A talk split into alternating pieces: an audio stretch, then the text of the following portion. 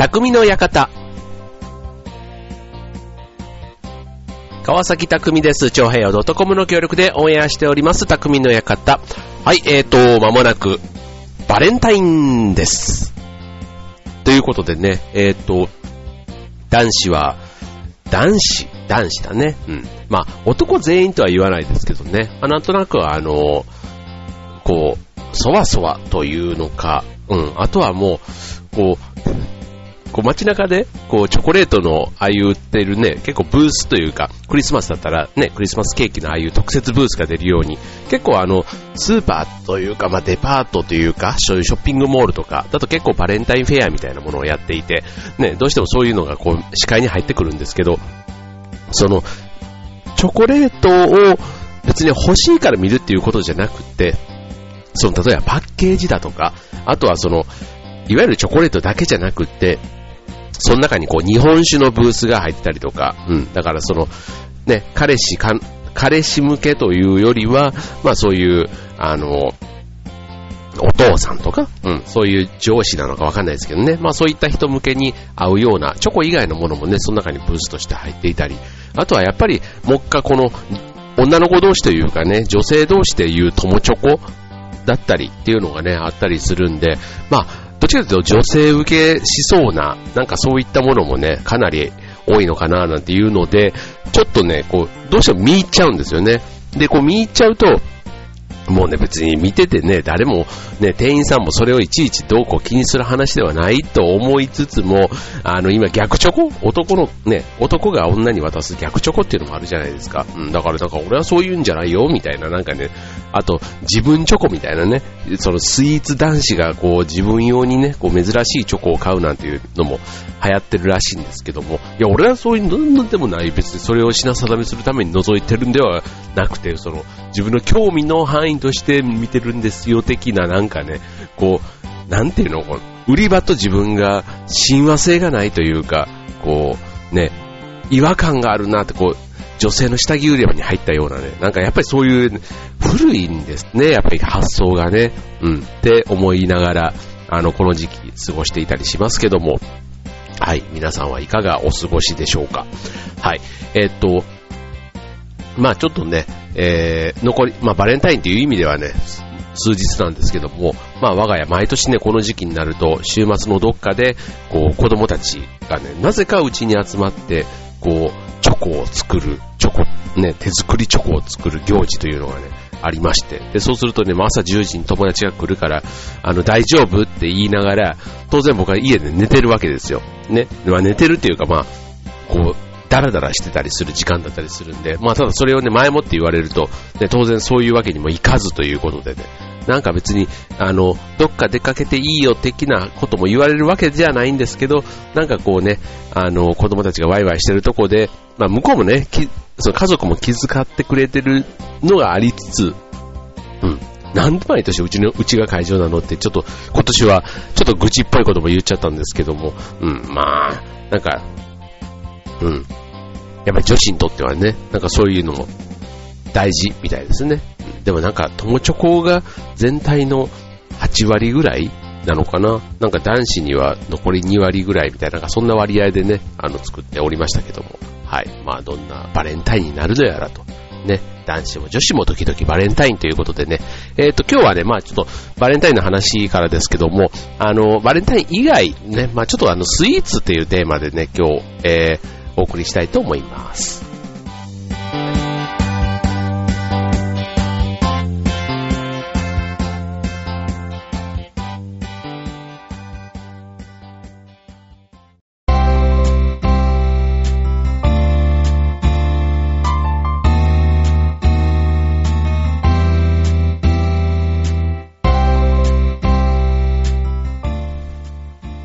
えー、今週のテーマはスイーツということでね、えー、スイーツ男子という言葉も聞いて、もう全然もう随分時間が経つようなというか、ね、目新しい言葉ではもうなくなってしまいましたけども、ね、えー、っと、うん。結構芸能人でもね、ああいうスイーツ、意外とこわもてな人がね、スイーツが好き。まあ、あとバコージさんとかね、あの、あとはスポーツ界でもね、ああいう大野国さん、あの、元力士のね、の人が、だったり、ね、意外とそういうスイーツ通というか、スイーツ好きな人は多かったりしますけども、あの、まあ、結構スイーツって日本に入ってくるやつは、その日本初上陸とか、うん、あと僕が住んでる例えば千葉県初上陸だとか、結構そういうのにね、僕はね、ついついこう一品二品というか、話のネタぐらいな感じでちょっと食いついちゃうところがあるんですけども、うん、それ、それこそね、こう振り返れば、えっ、ー、と、かティラミスだとか、ね、こうあり、あるじゃないですか。で、あと最近出た、まあ、ちょっとスイーツじゃないですけど、あの、1年ぐらい前にオープンしたのギャレットポップコーン。ね。えっ、ー、と、ギャレットポップコーンなんていうのは原宿にあって、今2号店がどっかにありますけども、えっ、ー、と、まあ、あれもね、もはやもうポップコーンというよりはスイーツですよ。もうしっかりあの、キャラメルというかね、コーティングされてて、もう、うん、ポップコーンだと思って食べたらね、やっぱりね、値段もちょっと高いなっていう思っちゃうんですけども、うん、そういうスイーツだって思えば、うん、全然あの、しっかりした、もう立派なお菓子ですよ。うん。って思うんですけども、えー、僕のね、えって思われるかもしれないんですけども、その洋菓子の中で、うん、何が一番好きって言われたらね、僕ね、カヌレが好きなんですね。はい、カヌレ。ご存知ですか？これあの、えっと、流行ったのはいつぐらいだろう？なんか、もうね、結構、もう15年ぐらい前なのかなって思うんですけども、あの、フランスの洋菓子ということで一時期、ね、えっ、と、ダ、ダロワイユ？だっけ？ね、あの、その有名なカヌレがね、結構日本で火付け役になって、えっ、と、こう、まあ、フランスの焼き菓子ということだけなんですけども、えっ、と、もともとね、これフランス語で、溝のついたっていうね、えっ、と、意味のお菓子なんですね。うん。で、これあの、えっ、と、なんだ、そのカヌレ型っていうね、その型に入れて焼くから、まあそのカヌレって呼ばれるそうなんですけども、うん。あの、なんか外はね、こう焼き色がついてちょっと香ばしい感じで、で、内側がしっとりしたね、あのなんかバランスというか、ちょっともちっとした感じもね、あって、はい。大体でもね、1個ね、スイーツと言いつつも1個170円ぐらいで買えたりするんで、まあケーキよりもね、割安だし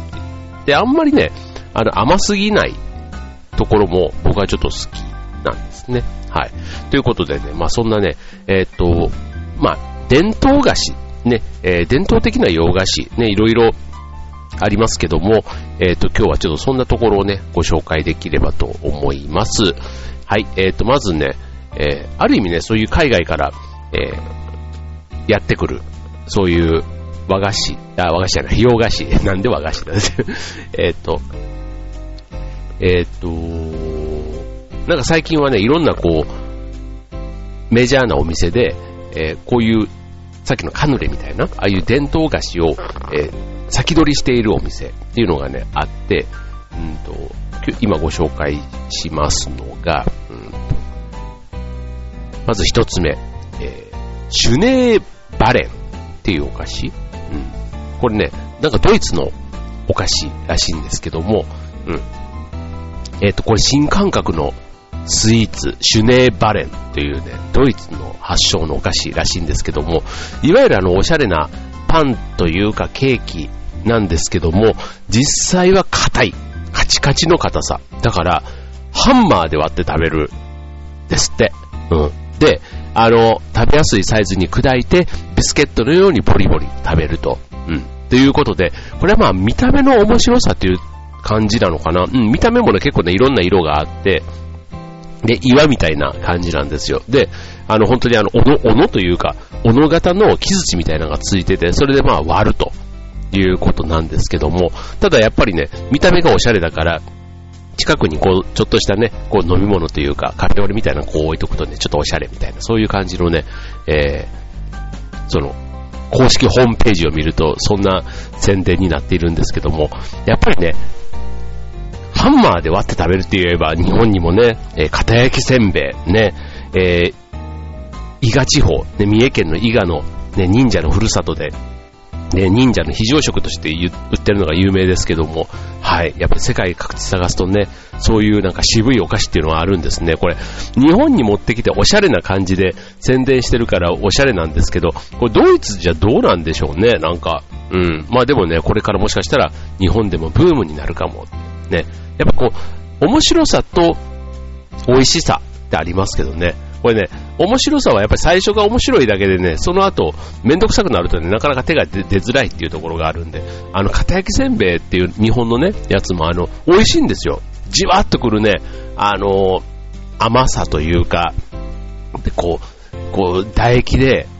表面からだんだんこう崩れ落ちていく、この、征服した感じっていうの？うん。ああいうのがね、意外と、うん、1枚食べて、そのしかも歯に結構刺激があるから、なんか歯がジンジンするんですよね、意外とこう頑張って噛んでたら。で、わーなんか、うーってこう、なんちゅうの、歯が浮く感じというかあるんですけども、1個攻略すると、うん、なんか2個目もついつい手が出てしまうっていうね、なんかそういう不思議なお菓子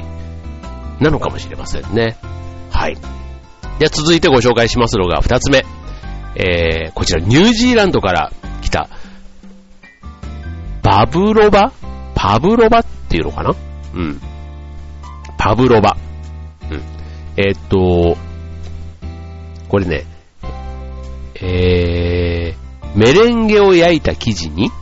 生クリームやフルーツをトッピングしたもの。うん。メレンゲを焼いた生地に生クリームやフルーツをトッピングしたもの。うん。あの、フルーツをトッピングするんで、まあ見た目がね、華やかになるっていうのと、あとニュージーランドでは、超メジャーな、いわゆる家庭料理に入るぐらいのデザートなんですって。うん。で、えっ、と、まあ、スポンジケーキよりも、なんか軽いというか、うん。こうサクサクの生地に生クリームがこうとろけて、まあ、る感じ。うん。だからもしかしたらあの、あ、もしかしたらというかなんかパンケーキ、パンケーキのお店でも、なんかこういうのがメニューに入ってたりするらしいですよ。うん。パブロバ。パブロバです。へえ。うん。なんか、ふわっと、ふわってしてる感じがしますね、確かに。うん。だから、あの、パンケーキのお店で食べれるってことは、うん。そのパンケーキを、より、ちょっとデザートよりっていうことだから、ちょっとね、腹持ちがいいパンケーキと、うん、こっちの、うん、デザート重視みたいな、ね、スイーツ重視で見るんだったら、このパブロバっていうのをね、頼んでみるといいかもしれないですね。うん。でもなんか、あの、簡単に作れそうな気もしますけどね。うん。その焼いたっていうね、メレンゲを焼いた生地っていうことなんですけども、あの、マシュマロとかもね、焼くと美味しいですよね。焼きマシュマロうん。この間あの、その、チョコレートを作ってた中に、えっと、マシュマロを切り刻んでチョコの中に入れてっていうのをね、作っていて、それの余りがね、あったんで、それを食べたんですけど、あの、僕マシュマロ単体だとね、あんまりね、おい、うん、あんまり好きじゃないというか、なんか、なんかスポンジ食べさせられてるみたいな感じがして あんまり好きじゃないんですけど、うん、ただね、なんか焼いたりというか、うん、なんか加工してとか、なんかの中に混ざって、混ざったマシュマロって超うまいっすね、あれね。うん。なんかこう急にね、こう、その、例えばチョコレートにこの間だったら混ざってたんですけども、チョコレートの価値がぐっと上がるっていうの？うん。これはいいなと思って、なんかあれは一気にマシュマロがあんまり好きじゃないって言ってるところからむしろマシュマロ推しになってしまう、うん、そんな感じがしましたよね。はい。ということで、まあ、世界の伝統菓子ね、まだまだ、えー、この後ご紹介します。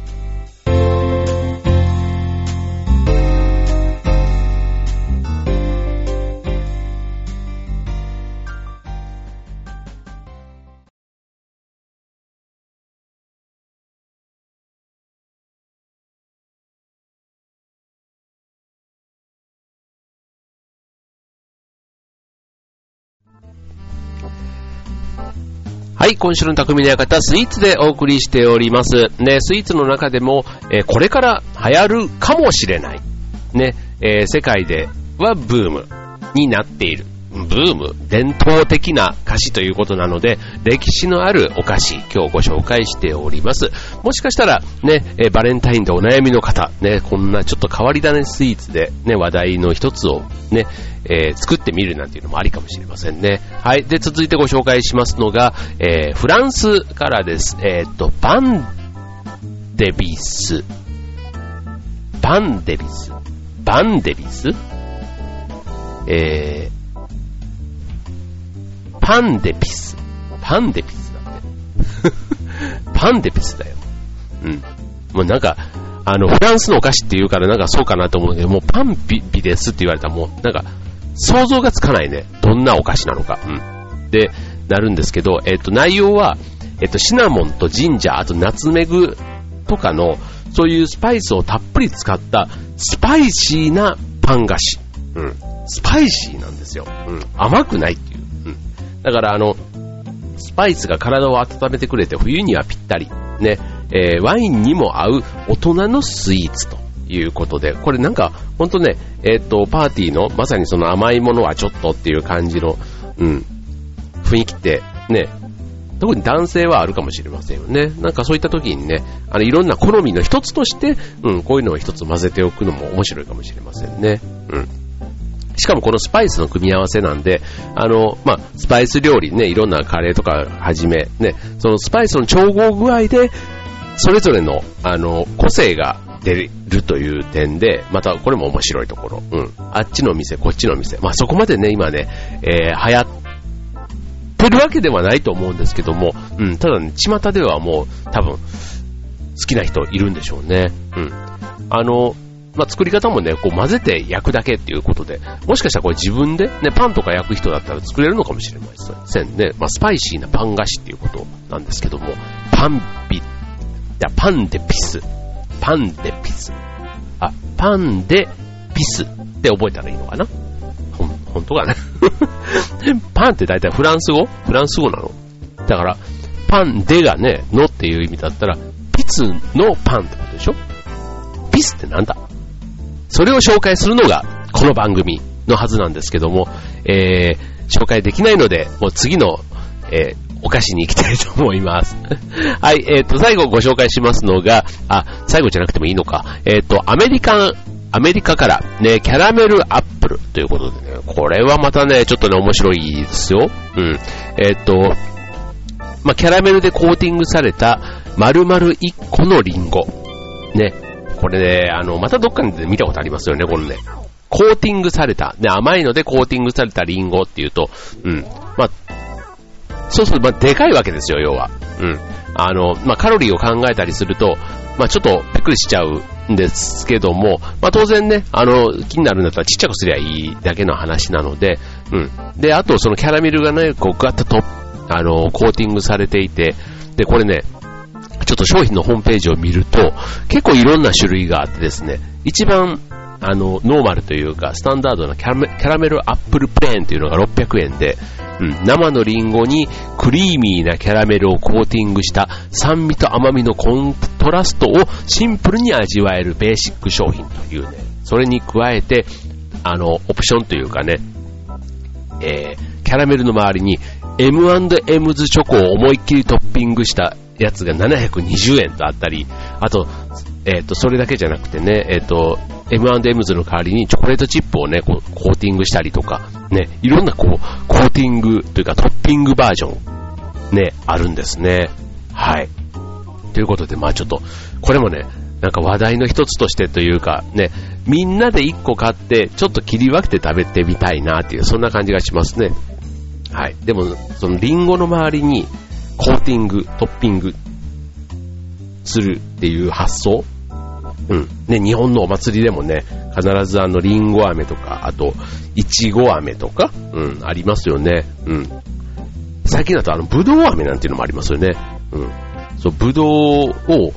あの、突き刺してるんですよ、あの、焼き鳥みたいに。うん。で、それで、あの、飴を周りにコーティングしてっていうのもね、あって、そう、まあ、焼き鳥みたいにっていうか、あの、えっ、ー、と、自分が食べたのは、巨峰で、種なし巨峰を1個。で、あれ、これで100円とかだったのかな？でも、なんか、だからちょっと高いなって思った記憶もあるんですけど、はい。まあ、そんなのもね、あったりしますね。はい。で、えー、最後、えー、イタリアから、またこれもね、意味がわからないんですけど、えっと、スフォリアテッラ。スフォリアテッラ。全然もう意味がわかんないですけどもちょっとさっきご紹介しなかったんで、これはね、イタリア語で、ひだを何枚も重ねたという意味なんだそうです。はい。で、その名の通り、あの、薄い生地を何層も重ねて焼き上げていて、こうなんか空気を含んだような、うん、あの、なんて言うんだろう。もうまさにそれひだの感じですよ。こう、うん、薄い紙をこうバラバラってうん。だからミルフィーユみたいな、あの、もしかしたら、作り方？薄い生地をっていうことで言ったら、かもしれないんですけども、まあ、その間に空気が入ってこうね、パラパラっとしている。うん。から、あの、実際、やっぱりそれを焼くから、表面もパリパリした食感らしいんですね。うん。で、パイ生地なんで、あの、まあ、そのパイの中に、えー、甘いクリームがぎっちり入ってるということで。うん。であと、まあ、バターじゃなくてラードを使っているそうなんで、えっ、と、油分が少なくてヘルシーな点も、まあ、女性には、えー、好評という、そんな話でしたね。はい。ということで、えー、イタリアからはスフォリアテッラということでね。はい。まあなんか、あの、こういううんちくも合わせてね、えー、食べてみるとちょっと美味しい、美味しいというか、うん。ちょっと興味がそそられますよね。うん。なかなかね、ちょっとあの、これだけを買うために、その、どっかに出かけてってね、よくあの、芸能人とかで、これだけを食べるために韓国に行きますとかね、いう、ね、なんかあるじゃないですか、こう、タイに行ったとかね、なんかそういう日帰りで、ね、そのサムゲタンを食べるだためだけにとかね、なんか、そういうね、食のためを、貪欲に、こう、自分の時間とか、こうね、足を運ぶほどのバイタリティが正直僕は今ないんですけども、ただね、偶然見かけたら、あ、この間ラジオで話したスフォリアテッラだっつって、あ、これはね、とかつってね、すぐね、知識をひけらかしたぐらいがあるのが 僕のダメなとこなんですけども、はい。えっ、ー、と、まあ、そんなね、お菓子、皆さんの、もし周りにあれば、ぜひお試しいただくと良いのではないでしょうか。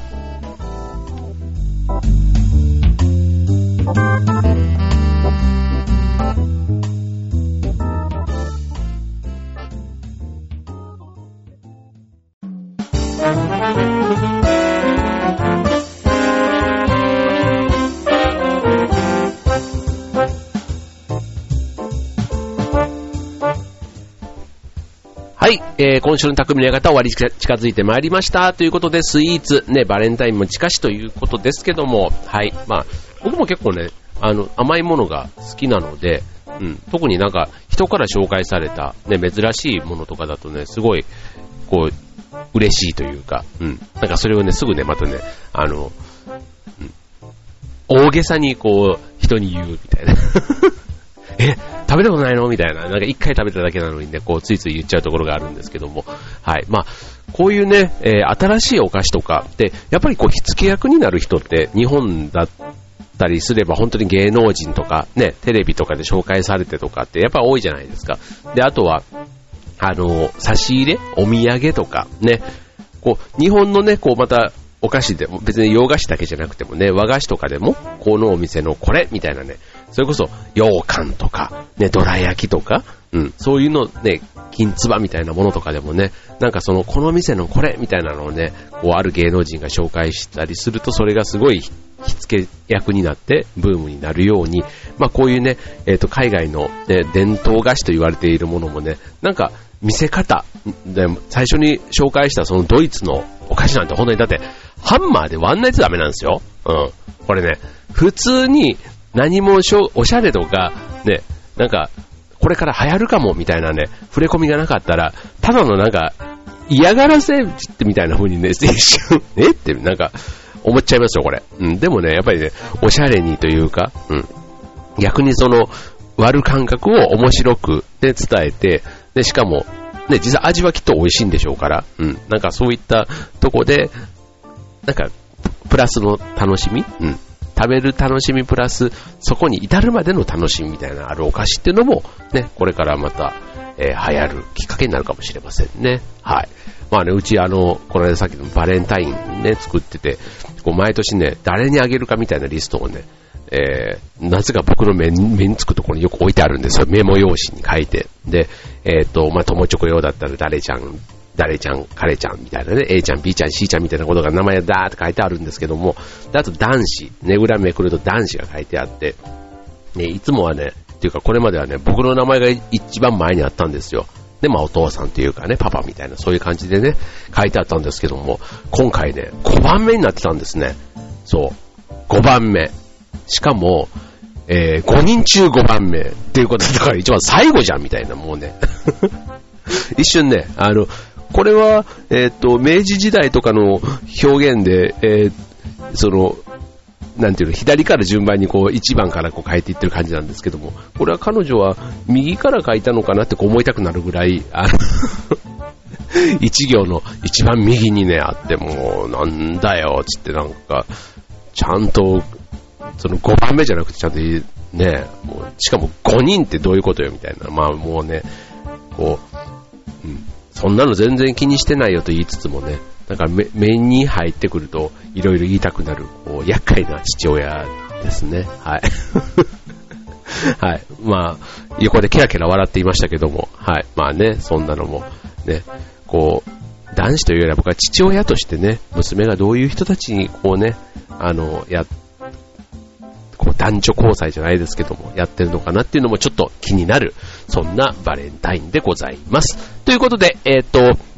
ね、先週というかね、えっ、ー、と、今週末も雪、ね、この間の日曜もね、すごい、ね、土日で雪というか大変な週末でしたけども、ね、あの、転倒、ね、凍結によるもの、ね、いろいろちょっと、ね、雪自体は、もうまあ、綺麗だし、ね、あの、その時だけはね、楽しいなって思えることもあるんですけども、まあ、長い目で見るとね、特に大人になるとあんまり雪楽しくないなみたいな感じもあって、はい。まあ、あの、で、仕事、通学、ね、それぞれ家の中にずっと入れるわけではないでしょうから、はい、転倒とかでね、思わぬ怪我しないように気をつけてください。ということで、今週の匠の館、ここまで。バイバーイ。